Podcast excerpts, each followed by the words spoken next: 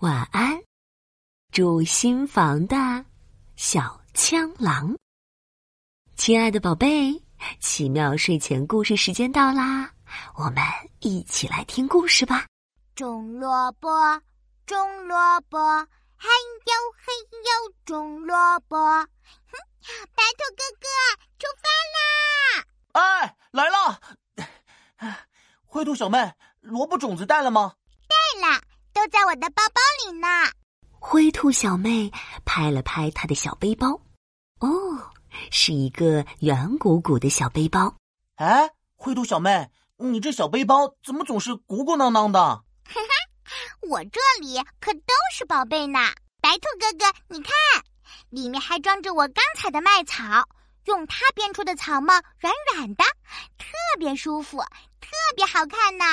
好吧，反正你的小背包里什么都有。嘿，小兔兄妹很快就到了萝卜地，说干就干。白兔哥哥挥舞着锄头开始挖坑，灰兔小妹跟在身后撒着种子。嘿呦嘿呦！快住手，小白兔！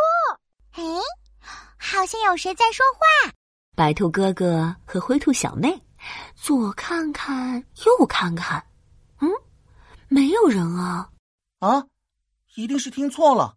我们继续吧。嗯，嘿呀！别忘了，小白兔！哎，声音好像是从脚下传来的。小兔兄妹蹲下身子，仔细寻找。哦，原来是一只长着尖尖角的黑色甲壳虫。你是谁呀？是你在叫我们吗？我是枪狼，小名叫屎壳郎，我就住在田边。可是小白兔，你刚才把我的房子给挖坏了。啊，不会吧！小兔兄妹顺着小枪狼指的方向一看，果然，房子露在地面上的部分已经被白兔哥哥挖开一半了。这是我们花了好久才建好的房子呢，现在有一半破损了，我们可怎么住呀？嗯，对不起，小枪狼，我只想着种萝卜了，没有注意到。啊，白兔哥哥不是故意的。嗯，小枪狼，我们帮你建一个新房子吧，一个既漂亮舒适又可以遮风挡雨房子。哎，这个主意不错，我们自己负责修建地下的部分，你们负责地上的部分。没问题，我们会把地面上建造的又实用又醒目，免得再被挖坏。不过，我们用什么给小枪狼建房子呢？嗯，哎，对了。我们可以先用小树枝建一圈围墙。白兔哥哥从树林中捡来很多小树枝，围着地洞一根挨着一根的插了起来。嘿嘿嘿，有了围墙，房子就更坚固了。等等，我还有这个。灰兔小妹在小书包里翻呀翻，找到一块眼镜片。这是猫头鹰爷爷坏掉的眼镜片，用它来做玻璃窗子。新房子会更亮堂。一二三，建围栏。四五六，搭窗安。完成啦！小枪狼们绕着新房子看啊看，围栏和窗子真是好。可是围成一圈，我们怎么进出啊？是啊，小枪狼怎么出门和回家呢？嗯，哈，有啦！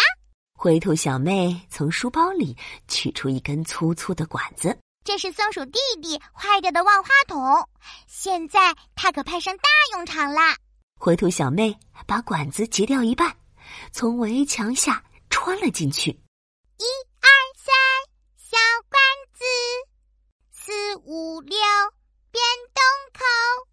噔噔，一个只有小枪狼才能通过的洞口。建成了，新房子真是好，可是没有房顶，怎么遮风挡雨呀？对了，房子怎么能没有房顶呢？小兔和枪狼一起想啊想，该用什么做一个大房顶？哦，哈，有啦！灰兔小妹从书包里取出刚才摘的麦草，看我编一个小草帽。一二三，采麦草；四五六，编草帽。不一会儿，一顶精致柔软的小草帽就编好了。小草帽要给谁戴呢？灰兔小妹将草帽扣在了新建的房子上，哈哈，这下房子有了一个绿色的大屋顶，阳光从麦草的缝隙中洒进去，透气又暖和。嘿，看起来真不错！我的灰兔小妹真能干。我再去采些鲜花，把绿房顶装饰的更漂亮。新房子真是好耶！谢谢你们。看来小枪狼真的很喜欢这个新房子。一二三，建新房；四五六，最漂亮。今晚。小枪狼们可以在新房子里美美的睡上一觉啦。